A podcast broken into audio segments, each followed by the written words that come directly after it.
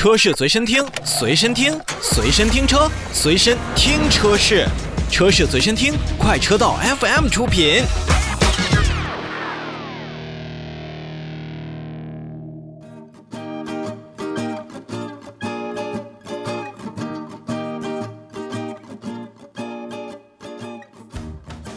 来到车闻天下，我们首先来跟大家聊一聊魏小李的六月交付量，就是蔚来、理想跟小鹏。其实，在七月份刚刚开始的时候，蔚来跟小鹏就已经发布了自己的销量，而理想呢是过了几天才进行发布。那么具体来看呢，蔚来汽车在六月份共交付了整车是八千零八十三台，这也是蔚来首次单月的销量突破八千这么一个大关，同比增长是百分之一百一十六点一。那环比上个月呢，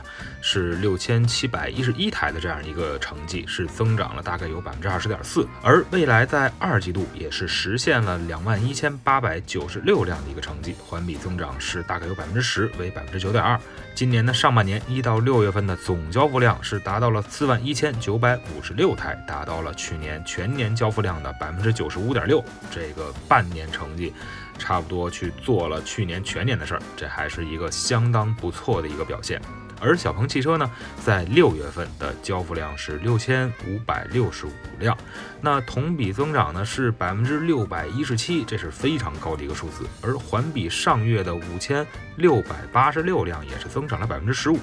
那前半年一到六月份累计交付了三万零七百三十八台，仅用半年的时间就超过了去年的全年交付。你看。不管是蔚来还是小鹏，他们在交付的产量、速度，包括和去年的这个同比的话，也都是有一个非常大的一个进步。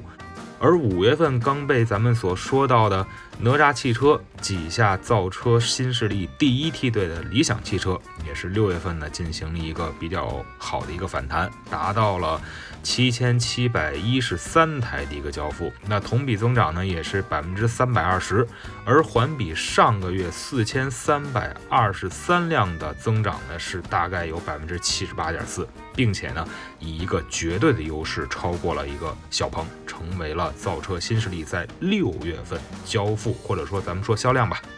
销量榜交付榜的一个第二名。而值得一提的是呢，理想 ONE 就是新款的，已经受到了很多，嗯，不管是追捧也好，还是质疑也好，在六月份的新增订单已经超过一万台，也是创下了理想 ONE 的一个历史新高。其实啊，在过去的六个月内，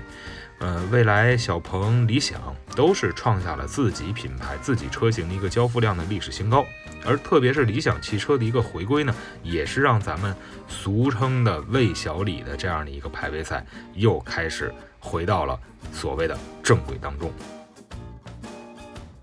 我们再来看另外一个跟。咱们智能汽车或者说是新能源汽车有关系的一个合作协议，爱驰汽车，大家不知道呃有没有印象啊？呃，它和上海快补签署了一个合资合作协议。那么其中呢，爱驰汽车和对方将围绕着叫光储充减的一个智能充电技术展开合作。那其中爱驰汽车占股是百分之六十五。那么，按照协议呢，爱驰汽车将和上海快补合作建设光储充减一体化的一个超级智能快充站，打造2.0版的一个示范站，形成完善的 AI 超充网络体系，并且在江西上饶市，就是爱驰汽车的工厂所在地落地第一个示范项目。未来呢，将向上海、江苏、海南、山西等等以及其他具备条件的地区来进行推广。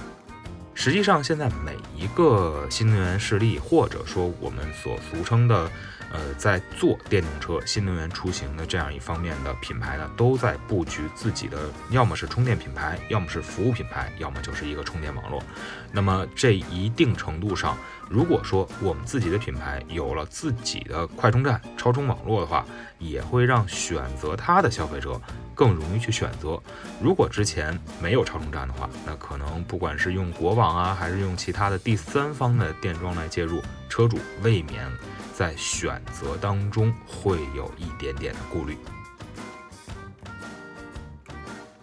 再来看一下长安新能源。长安新能源呢是启动了重庆城市级的换电服务网络运营。在上个月的时候，一百辆的长安逸动的 EV 四六零的换电版车型正式交付，也是启动了长安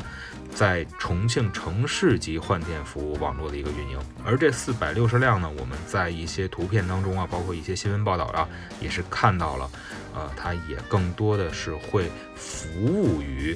呃，咱们的重庆地区的出行服务，比如说可以作为出租车呀，或者说是等等这样的运营车辆。那么作为换电生态的一个关键一环呢，